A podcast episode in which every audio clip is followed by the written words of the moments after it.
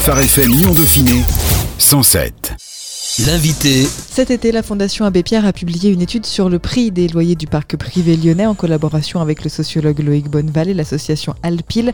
La période d'observation couvre 13 ans de 2007 à 2020. Véronique Gillet de la Fondation Abbé Pierre Auvergne-Rhône-Alpes revient avec nous sur cette étude et ses enseignements. Bonjour Véronique. Bonjour. Pourquoi cette étude a-t-elle été menée?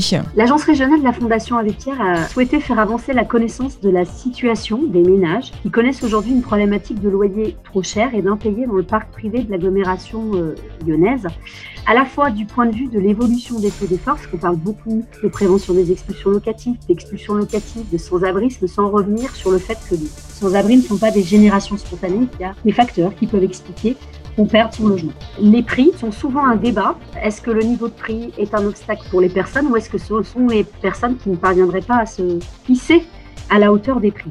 Nous, ce qu'on a trouvé intéressant de faire, c'est de faire avancer cette connaissance en regardant pas uniquement des loyers à plat et des moyennes de loyers. Est-ce que c'est suffisamment cher Est-ce que c'est pas assez cher Est-ce que c'est aussi grave ou pas assez grave par rapport à Paris, mais de dire ce qui compte, c'est le taux d'effort, c'est-à-dire c'est l'effort qui est consenti par un ménage du point de vue de ses ressources pour se loger, se chauffer, allumer la lumière, manger son frigo et boire. Voilà ce qui était notre intention première, c'était de décaler un tout petit peu le regard du point de vue de ceux qui vivent les prix. Tout le monde vit euh, parmi les personnes qui vivent dans le parc privé, mais on n'est pas atteint de la même manière selon le niveau de revenu.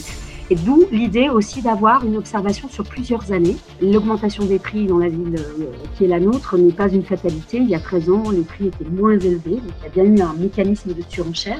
Et c'est effectivement une période, ces 13 années, qui a vu s'envoler les prix à la vente des logements avec des effets sur l'augmentation des loyers. Comme vous l'avez dit, c'est vrai que c'est un travail qui a été mené en collaboration. On a trouvé ça intéressant d'associer un regard d'interpellation et donc la lumière que nous on peut apporter à ce sujet, un regard de la recherche parce que la recherche elle a une capacité à produire aussi une parole un peu libre et analytique sur des phénomènes qui sont aussi des phénomènes euh, économiques, financiers du point de vue du portefeuille des ménages, et surtout de pouvoir se fonder sur la connaissance associative, c'est-à-dire des associations qui tous les jours reçoivent des ménages du parc privé qui sont en difficulté pour s'y maintenir. Aujourd'hui, on a des indicateurs euh, d'évolution moyenne, mais des moyennes qui va masquer euh, des loyers modérés comme des augmentations excessives.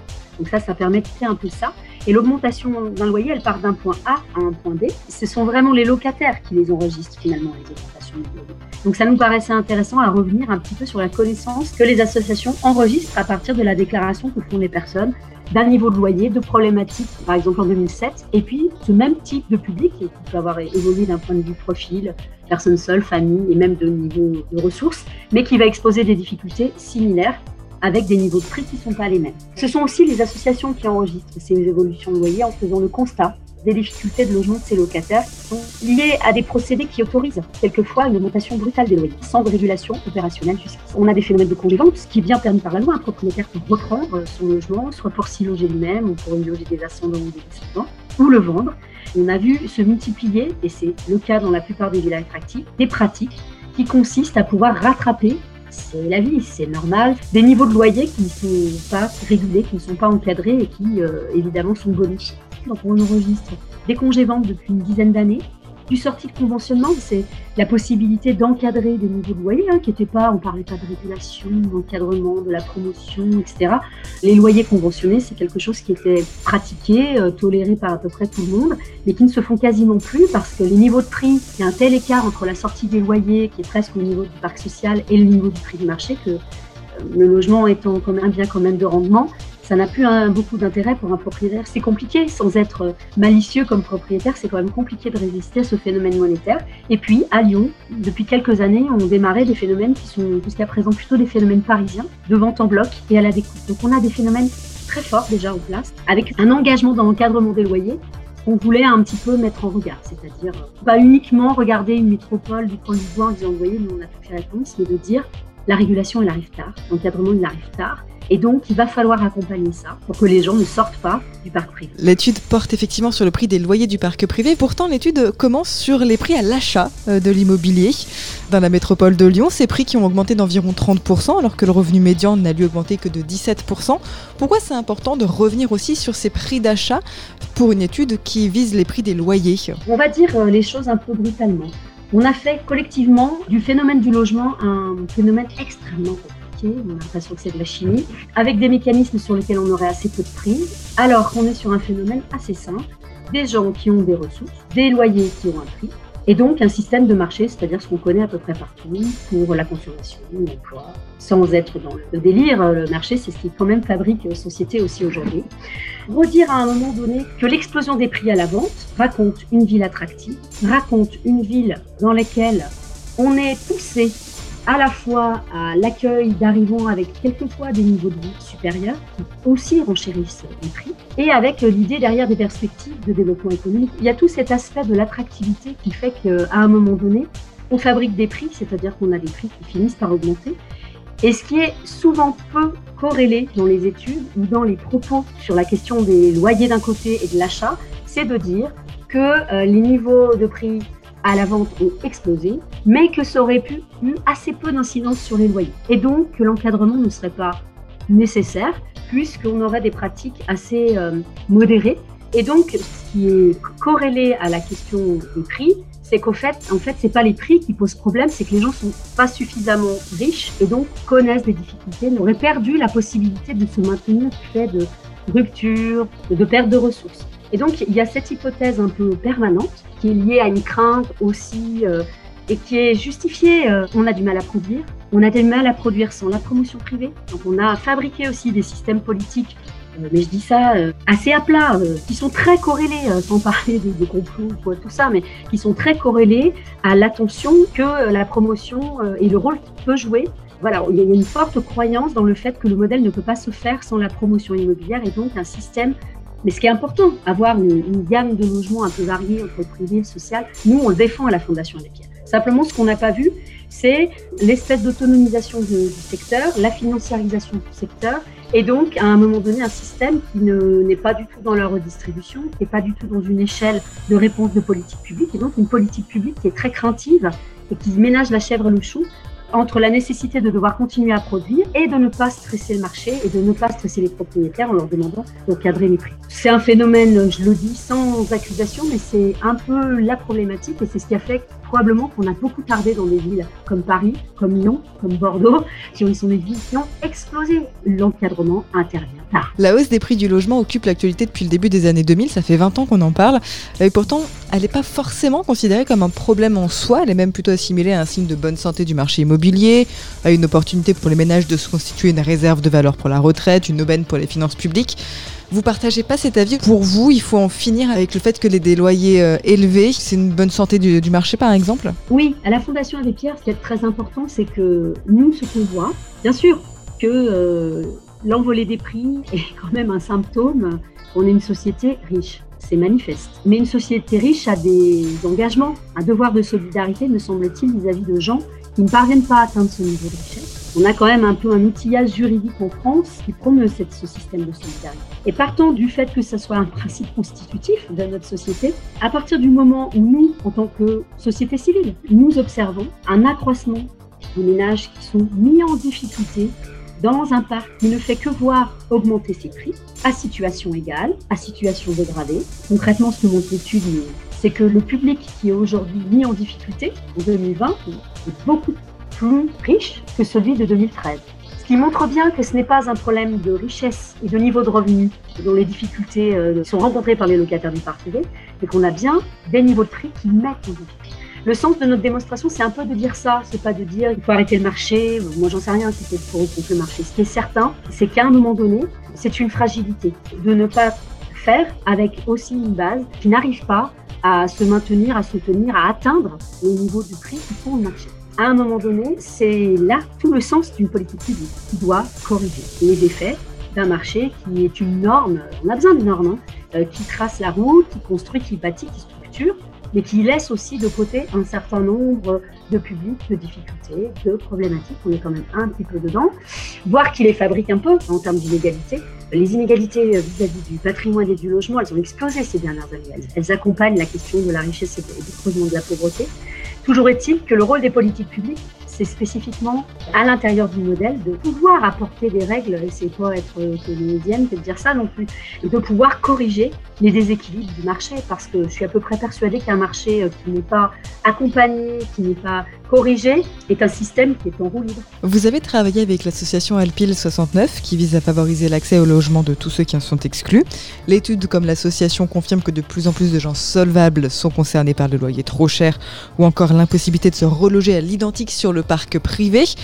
Aujourd'hui, du coup, qui sont les ménages en difficulté finalement pour se loger? On avait peut-être des préconçus sur euh, les ménages pauvres, sur une typologie de ménage. Cette typologie de ménage a évolué aujourd'hui? Oui, pour être très rapide, l'étude, elle apporte vraiment trois enseignements. C'est vraiment l'augmentation des loyers. Donc ça paraît euh, enfoncer une porte ouverte, enfin clairement.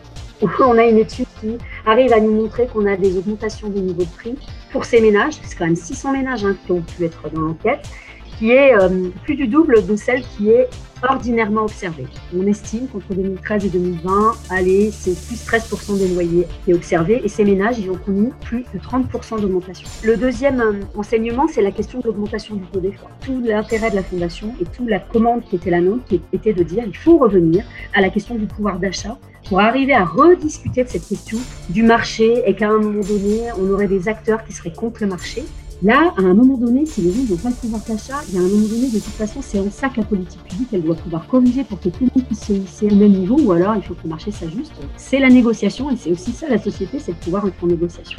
On a quand même des taux d'effort qui sont explosifs dans l'étude. Vous avez vu euh, une moyenne à 54%, c'est-à-dire plus de la moitié euh, des ressources qui passent pour se loger, 63% quand on n'a pas l'aide au logement, et selon certaines situations dans le logement du particulier, les taux d'effort peuvent aller jusqu'à 72% c'est quand même délirant pour des gens qui travaillent. On est quand même dans quelque chose qui vient raconter une autre réalité que les de prix, que c'est pas si grave, qu'on va tous y arriver. Et effectivement, vous soulignez très justement, le troisième enseignement de cette étude, c'est l'élargissement du spectre des ménages. L'étude, elle montre que les ménages qui sont concernés par un taux d'effort élevé, ils sont moins précaires financièrement en 2020 qu'en 2007. Ils sont plutôt à 11 000 euros de revenus disponibles alors que c'était moins de 9 000 en 2007 qui permet de conclure que l'alourdissement du budget logement n'est pas dû à un appauvrissement des ménages concernés, mais bien à une augmentation des prix des loyers des, logements privés, de l'agglomération ménages. Concrètement, aujourd'hui, ce n'est pas des gens comme moi, parce que moi je suis logée, alors les prix ils sont effectivement importants, mais j'interviens à payer mon loyer, mais demain je me sépare, euh, je perds mon boulot, c'est ce type de profil. Mais avant de parler de nous, très concrètement, on est sur des profils salariés, des, profils de personnes qui n'ont pas deux salaires. Les séparations vont faire disparaître un salaire et un niveau de prix qui se révèle. Il y a un tabou. Aujourd'hui, je pense qu'il y a un tabou très fort dans cette ville, avec des classes moyennes qui serrent les dents, très fort, des euh, gens qui viennent se faire sur le marché, des travailleurs sociaux avec leur premier emploi, des infirmiers, tous ces gens dont on parle beaucoup en ce moment et qui aujourd'hui sont payés quand même un peu à coup de. Beaucoup de salariés, beaucoup de retraités, des gens qui ont des petites ressources. C'est ça que ça raconte la question du prix c'est les gens qui ont les moins bonnes ressources ou les moins élevées sont les premières cibles de l'augmentation des prix. C'est elles qui prennent des congés, c'est elles qui, au moindre accident, ont un impayé, qui quelquefois ont été pendant des années dans un logement et subissent un congé parce qu'il y a un rattrapage des prix qui est nécessaire pour le propriétaire qui voit une âme, mais du coup avec des gens qui ne connaissent pas le marché locatif, qui découvrent qu'ils ne vont pas pouvoir se loger à l'identique, qui découvrent qu'ils vont devoir euh, demander un logement social, rentrer dans la filière, faire les 15 000 démarches, c'est d'une grande violence. Nous, ce qu'on a découvert à la faveur de ce travail, c'est le tabou. C'est-à-dire que nous, on a eu beaucoup de témoignages de jeunes journalistes, d'infirmiers, de, travailleurs sociaux, de euh, travailleurs en intérim, de retraités. La question des minima sociaux se pose pas tellement. Ils ne peuvent plus loger dans le parc privé, sinon ils auraient quelque chose à dire. Mais vous voyez bien dans l'étude, on n'a pas du tout les mêmes profils. Les minima sociaux, malheureusement, aujourd'hui, sont beaucoup plus dans le parc social parce qu'on n'a pas su conserver une conflit sociale. Et donc là, aujourd'hui, on est à la France classe moyenne, et cette classe moyenne, elle serre les dents pour se maintenir dans le parc privé.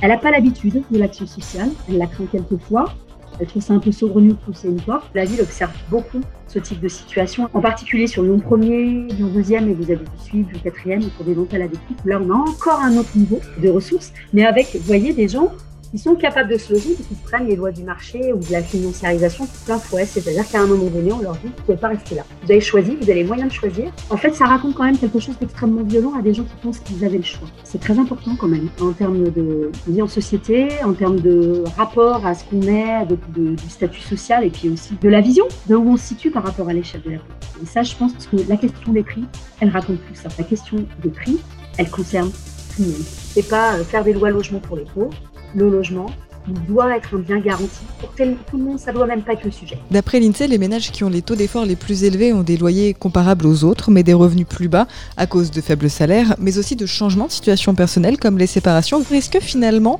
ce problème du logement, c'est pas aussi un problème sociétal, un problème de famille, de séparation, de, couples qui ne restent plus ensemble? J'ai pas en tête en tout cas des études très fines sur le sujet. Bien sûr qu'on parle de l'évolution des modes de vie, Bien sûr que c'est un sujet qui, depuis de nombreuses années, pose question parce que là où on avait euh, classiquement euh, du petit logement, du petit meublé, du foyer pour les personnes seules, euh, en particulier des gens qui venaient aussi issus de la migration, et du logement familial, et puis après il y avait le modèle quand même qui est le modèle dont on nous serait tous, tous propriétaires.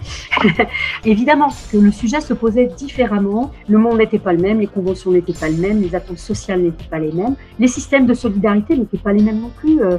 Je pense que les femmes, avant qu'elles puissent travailler, euh, quand elles savaient qu'elles devaient partir, c'était des choix mûrement réfléchis et puis c'était de la survie. Hein, parce que si on n'avait pas de système de solidarité, euh, avant qu'on ait un compte en banque, etc., euh, c'est des sujets qui se posaient différemment. J'ai envie de dire que ce n'est pas forcément un problème qui est ça.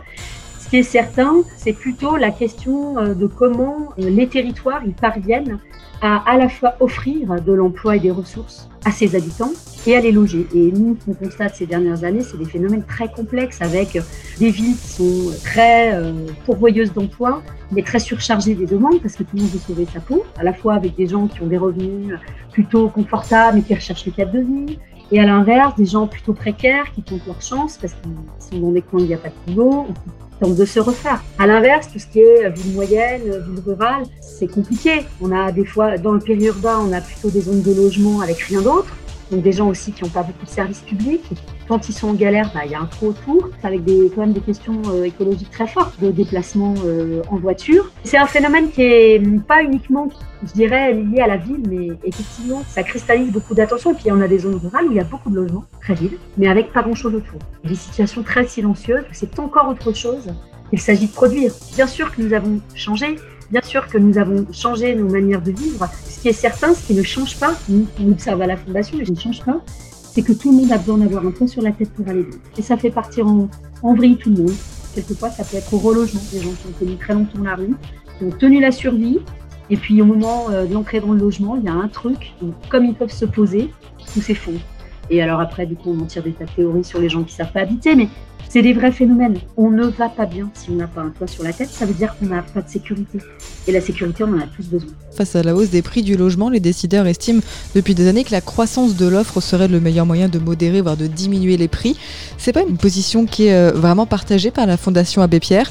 Vous, vous défendez plutôt l'encadrement des loyers, qui a été d'ailleurs validé par l'État euh, à Lyon et Villeurbanne euh, au tout début du mois, à la demande de la métropole, et qui doit entrer en vigueur en novembre. Pourquoi est-ce que l'encadrement des loyers serait une meilleure solution que la production de plus de logements? La question que vous posez, elle est très intéressante parce que notre travail se situe à mi-chemin entre ce que vous dites et une position qui est plus locale, qui creuse cette question de l'encadrement des loyers.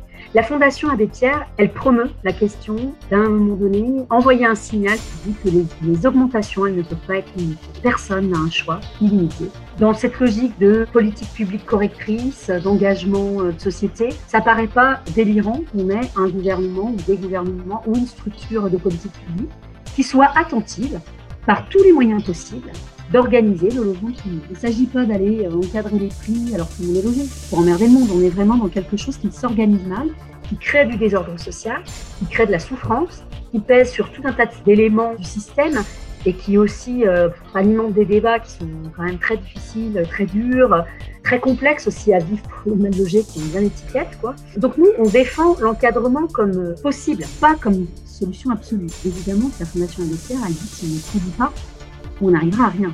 Le sujet, c'est quelle production? Dire qu'on produit des logements, c'est pas dire qu'on produit des logements qui correspondent à la structure de la demande. Et la difficulté aujourd'hui, c'est de parvenir à avoir une production qui corresponde et qui soit financée en fonction des besoins et donc qui corresponde à la structure de la demande. Et là, il y a un vrai décrochage, c'est-à-dire qu'on a un petit problème sur la production sociale, puisqu'aujourd'hui, on a déterminé qu'on avait abandonné la possibilité de faire quelque chose sur le parc privé, donc on confère au parc social tous les pouvoirs avec pas de moyens Elle doit tout faire. Elle doit loger tout le monde, tous ceux qui sont à peu près dans des niveaux qui se cassent la gueule. Elle doit s'occuper de tout le monde. Avec assez peu de moyens. C'est sûr qu'encadrement, s'il n'y a pas de logement, ça va quand même pas servir à grand chose. Que les gens aillent contester, c'est pas dans ces moments-là que les gens sont dans des gains, des combats gagnés. Par contre, ce qui est certain, qui est le message que nous, on a voulu faire passer à l'agence régionale avec ce travail, et sur lesquels on a pu tomber d'accord avec la métropole, c'est de dire que l'encadrement des loyers, c'est bien, mais il intervient tard, puisque l'on constate ces dernières années, via l'étude, une intensification des difficultés du logement pour les ménages locataires. Vous voyez, sur Grenoble, elle est dans un phénomène inverse. Il y a 20 ans, elle a eu des prix qui ont explosé. Elle était dans la situation de Lyon. Les gens fuyaient Grenoble pour venir à Lyon parce que c'était moins cher.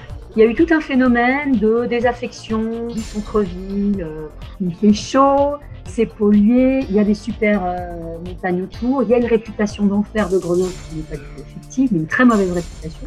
Donc les gens ont fui le centre-ville, avec de toute façon un parc privé qui n'était pas très à la hauteur aussi, donc un parc social quand il est arrivé en centre-ville qui était beaucoup plus qualitatif. Tout ça, ça fait chuter les prix. On a aujourd'hui quand même des gens qui ont l'expérience et le souvenir d'avoir vécu ça et qui se disent bon bah là, la ville, elle est en train de faire plein de trucs, ils sont en train de gagner qualitativement. Il y a beaucoup d'opérations de beaucoup d'opérations d'amélioration des espaces publics. Dans 20 ans, c'est reparti. Eh bien, ils disent, on va prévenir ce que Lyon aurait dû faire. C'est-à-dire qu'on va tout de suite encadrer avec les niveaux de prix aujourd'hui qui sont relativement moyens puisqu'ils ont perdu euh, 10% sur la même période. Bah ça, le ministre a dit non. Il a retoqué Grenoble en estimant que le territoire n'était pas assez tendu. Alors, on très bien que c'est pas le sujet. Mais... Donc, vous voyez, en fait, ça reste assez complexe.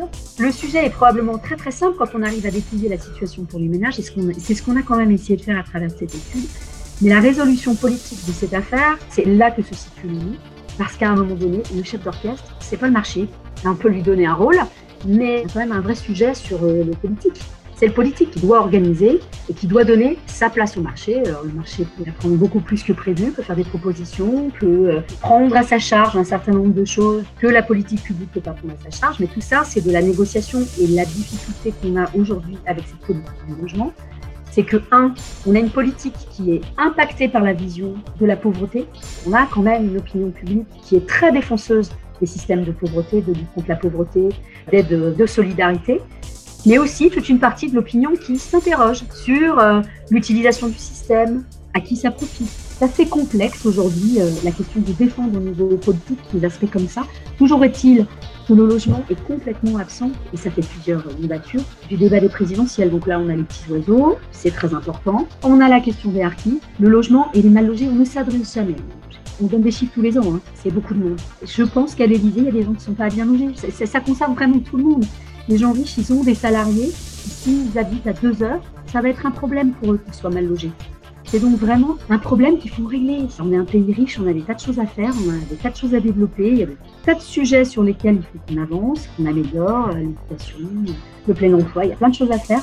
Et on en est encore à se dire comment on fait pour euh, gérer les sans-abri. C'est un travail modeste, mais qui visait à relier un peu les questions pas uniquement jouer au pilori la métropole pour dire bah donc c'est bien sympa de faire ça mais c'est trop tard, mais c'était aussi l'enjeu de pouvoir engager avec une discussion sur laquelle on est en train d'avancer pour qu'ils puissent, à la faveur de l'encadrement des loyers, produire une observation des taux d'effort. C'est pas vrai qu'en regardant les niveaux de loyer, on va régler le problème. Il faut regarder si le spectre s'élargit, qu'il y aura demain dans le parc privé. Ça, c'est des vrais indicateurs de suivi pour savoir s'il y a un décrochage des prix. Il y a une ouverture de ce côté-ci. Il y a aussi énormément de travail à mener pour accompagner aujourd'hui les locataires du parc privé dans toutes leurs galères qui sont aujourd'hui étranglés par la hausse des loyers et sur lesquels, franchement, je vous parle de tabou, mais, c'est vraiment réel. Hein. Et puis, euh, il y a quand même cette idée, vous en parliez tout à l'heure, il faut reprendre un niveau de production d'une offre qui soit euh, abordable, sinon on ne va pas s'en sortir. C'est pas un problème que les prix dérapent, mais ça peut pas être la règle. Et aujourd'hui, on est dans un système qui pousse que ce soit la règle. C'est plutôt ça que je pense, le message de la Fondation Abbé. Merci beaucoup, Véronique Gillard. Rappelle donc que vous êtes la directrice de la Fondation Abbé Pierre Auvergne-Rhône-Alpes. Si vous aussi ça vous intéresse, n'hésitez pas à aller lire les nombreuses publications de la Fondation Abbé Pierre sur ce sujet sur leur site www.fondation-abbé-pierre.fr. Merci Véronique. Merci. Phare FM Lyon Dauphiné 107. 107.